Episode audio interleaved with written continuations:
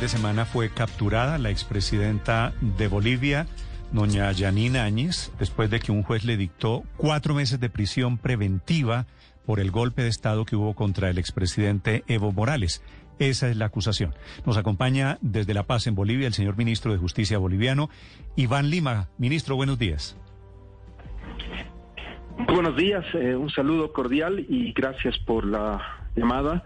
Efectivamente, en el país hemos tenido una serie de acontecimientos en los últimos días, marcados por un debido proceso y un, clamor de justicia del pueblo boliviano. Eh, hay que informar y resaltar que todos los actos que se han dado están enmarcados en un debido proceso. Se ha juzgado a la señora Áñez, se le está juzgando en su calidad de ex senadora. y hemos invitado a la CIDH que pueda hacer las visitas sin loco que ya nos tenía comprometidas desde el inicio de la gestión del presidente Arce. Y la relatora país, que es Flavia Pierrezán, siempre va a estar bienvenida para poder verificar este escrupuloso cumplimiento del debido proceso y los derechos humanos que tenemos bajo la administración del presidente Arce. Ministro Lima, ¿usted cree que la expresidenta Áñez dio un golpe de Estado al expresidente Evo Morales?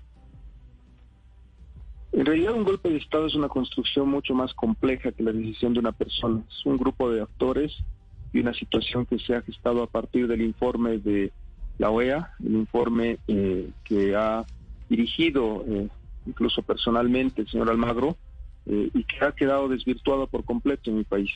Los indicios y las graves denuncias que realizó el informe de Almagro fueron sometidas a un proceso penal y nueve tribunales departamentales, eh, nueve fiscales departamentales han determinado, en mi país hay nueve departamentos, que no existe una sola prueba del fraude denunciado por la OEA y el señor Almagro.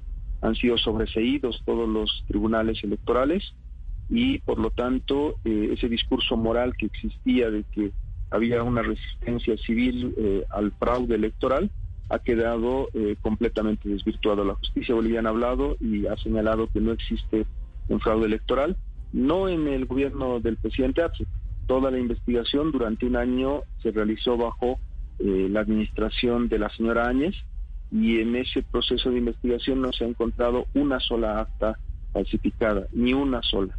El discurso moral que había dado la oposición boliviana Almagro con respecto a un fraude que eh, implica la posibilidad de resistencia y obligar al presidente Morales a renunciar ha caído eh, por su eh, por su propio peso y por decisión de la justicia boliviana.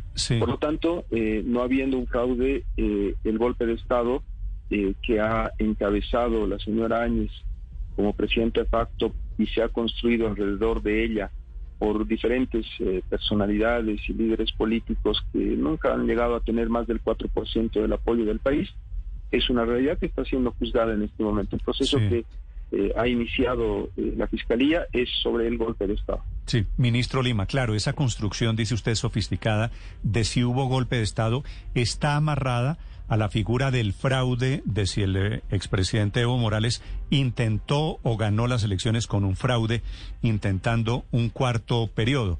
El gobierno, el gobierno de Bolivia, del que usted hace parte en este momento, es imparcial en el caso de la de la presidenta Áñez. Eh, el gobierno de Bolivia, el presidente Arce, el ministro de Justicia, no son parte del Ministerio Público y ni del órgano judicial. Nosotros lo que vamos a garantizar siempre es un debido proceso. Eh, el Ministerio de Justicia se cabeza de la defensa pública del país, le hemos ofrecido todas las garantías a la señora Áñez, al ministro, exministro eh, Coimbra, al exministro Guzmán, que son los que están en este momento eh, con detención preventiva ordenada por el órgano judicial, eh, han renunciado a ese derecho, tienen abogados particulares pero eh, tanto mi persona como el ministro de Gobierno hemos sido escrupulosos en el cumplimiento del debido proceso. No vamos a tomar partido en ningún proceso porque lo prohíbe el Código de Procedimiento Penal. La justicia es independiente y eh, si bien eh, existen representaciones del Estado que van a personarse y van a ser parte del caso, va, lo van a hacer en su condición de darle asesoramiento técnico a las víctimas. En el país ha habido más de 35 muertos, ha habido cientos de heridos, miles de perseguidos y torturados, todos ellos están buscando justicia. Tenemos una nefasta experiencia en el país.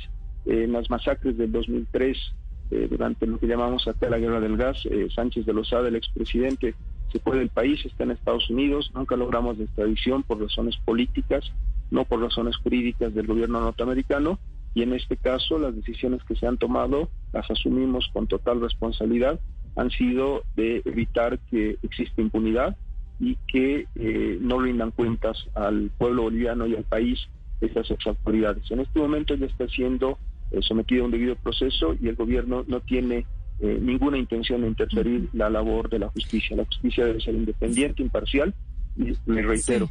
Queremos todo el acompañamiento internacional para demostrar que este es un juicio objetivo. Ministro Lima, pero ustedes desde el Ministerio de Justicia han pedido una condena de 30 años de cárcel para la señora Áñez. Eh, ¿Esto es parte de ustedes como víctimas? ¿Se consideran víctima el gobierno o por qué son ustedes los que piden estos 30 años? ¿Y qué va a pasar ahora? ¿Cuándo se puede resolver el juicio? ¿Cuánto tiempo se puede tomar?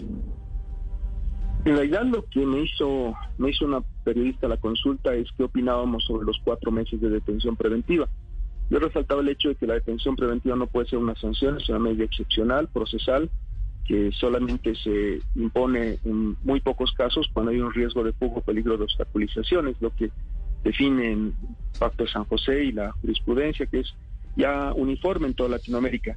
Eh, no he hablado de, de una sanción, lo que me he referido es que lo correcto, lo justo, cuando eres parte de un gobierno que masacra a los bolivianos, que eh, determina la destrucción de la vida de seres humanos, eh, es definitivamente la sanción máxima eh, a imponer en el país 30 años sin derecho a indulto, pero ese proceso no es el que se está juzgando en este momento. En este momento, el juicio por el cual ella está con detención preventiva es por el golpe de Estado que ha ocurrido en el país eh, vamos a iniciar. Hoy en la mañana he presentado dos proposiciones acusatorias por los graves hechos de corrupción que ha generado el gobierno de la señora Áñez. Nos ha causado un daño en tiempo de pandemia de prácticamente 30 millones de dólares con el Fondo Monetario Internacional. Ha ampliado concesiones de servicios públicos por 15 años sin ninguna autorización, sin ninguna otro argumento que su voluntad ha violado derechos humanos de los bolivianos. Son dos juicios que también hemos iniciado el día de hoy por la mañana.